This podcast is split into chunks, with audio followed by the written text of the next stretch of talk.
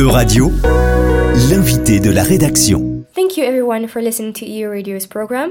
Following the 11th World Forum for Democracy with an award for World Peace Initiative, we are welcoming Yevhen Popov, who participated in the contest. Popov's academic background includes a master's degree in public policy and a PhD in political science, and he recently created Polyscanner, a mobile application that, with the help of facial recognition, uh, helps to quickly and easily get information about the politician's activities, biography, electoral program, and tax statement. Uh, welcome, Yevhen Popov. Thank you for the invitation. Uh, it's a great honor to be here. Hello. Can you tell us more about the inspiration behind Polyscanner and how you came up with the idea? Actually, uh, during the election, uh, it's always a lot of manipulation. The politicians try to provide the information which beneficial for them, but not have an interest for society itself. That's why we decided to create Polyscanner to have an easy access to all available information about politicians, political parties, their background, their political history, their tax declaration.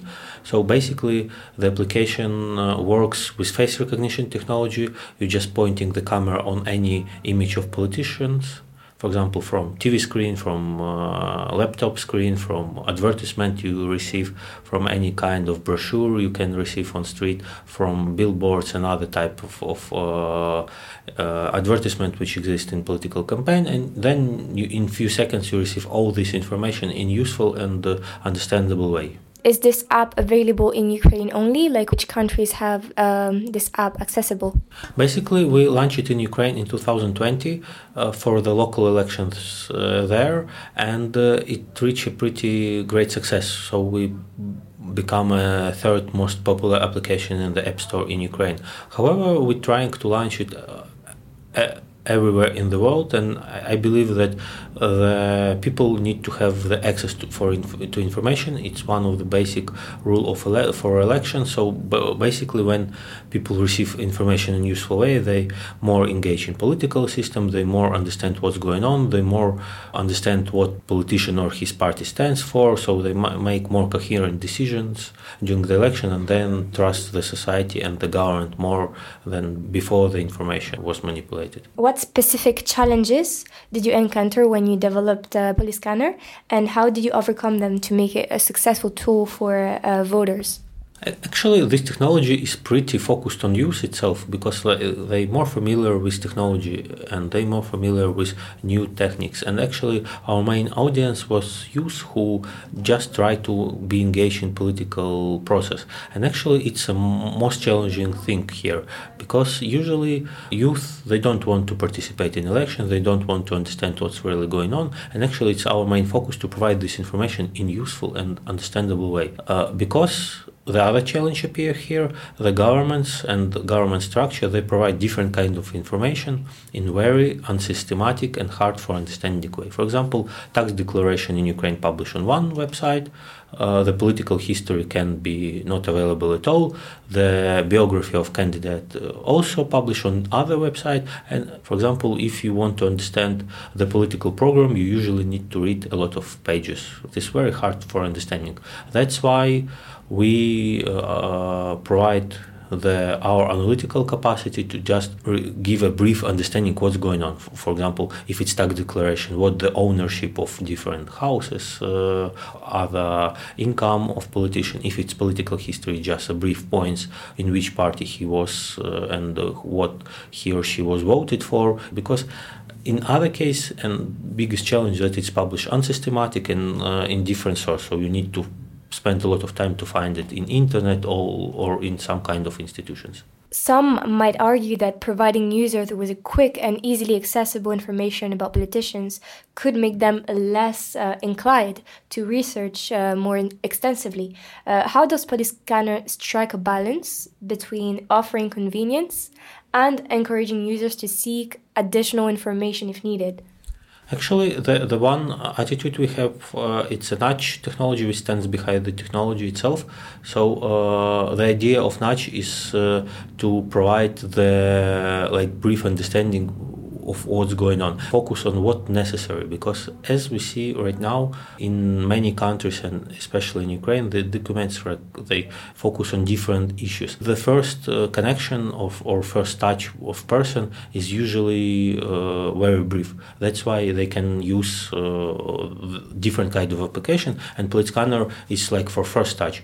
But then we provide links and other necessary information for voters or users to understand more. So if he interested more about tax declaration or about political history, they can open the document and understand what stands behind the whole this information. However, the main reason here and the main change, one of the main changes here, the information should be very easily for voters to understand. Not because these heavy documents they provide the same amount of information, but in very heavy and understandable ways. For example, if it's political biography of candidates, it, it's a huge document with a lot of sentences, but uh, it can be described in one sentence. So you know, this brief information is just for uh, understanding what, what, what experience he has. Do he has or she has capacity to implement the program?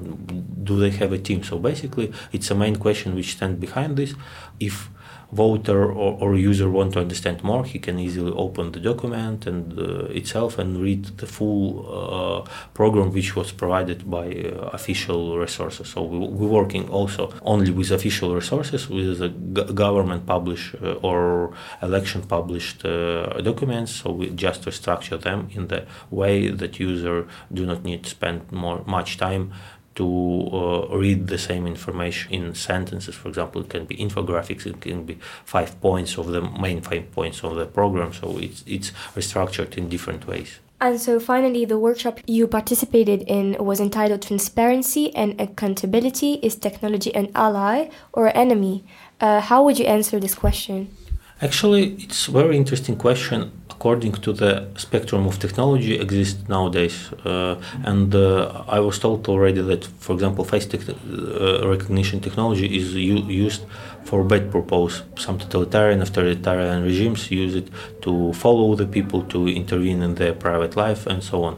We trying to change this uh, understanding of face recognition technology uh, for good thing. So if if the person receives the information quick easily about public person it's not about any other kind of personality. If person run a campaign he want to be on public he want to be in the media and this kind uh, of application some kind of media which provide official information.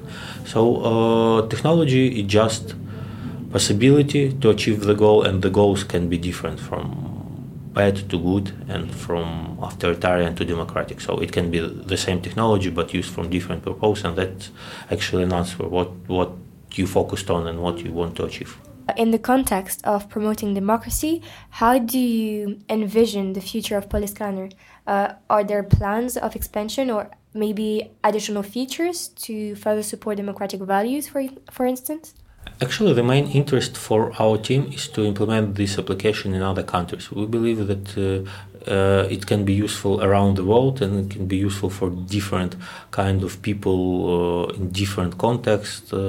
Uh, and it's very important that it can be structured in any way we want. Because right now we added the function which is more interested for Ukrainians and we know that they're interested in for example in political program in tax declaration they're interested in political history. That's why we develop these tools there. However if in other countries uh, the context is different, the people interested in other things, which also provided as official, we can add it there and uh, Uh, has technology behind it, but it's always focused on the main goal to provide necessary information in more trustful, understandable, and useful way for voters. And hopefully, after our presentation here and after our participation in the forum, give will give us this opportunity. So you talked about a lot about you. Uh, do you think this could be a great tool for them to get more involved and interested, for example, for the next European elections?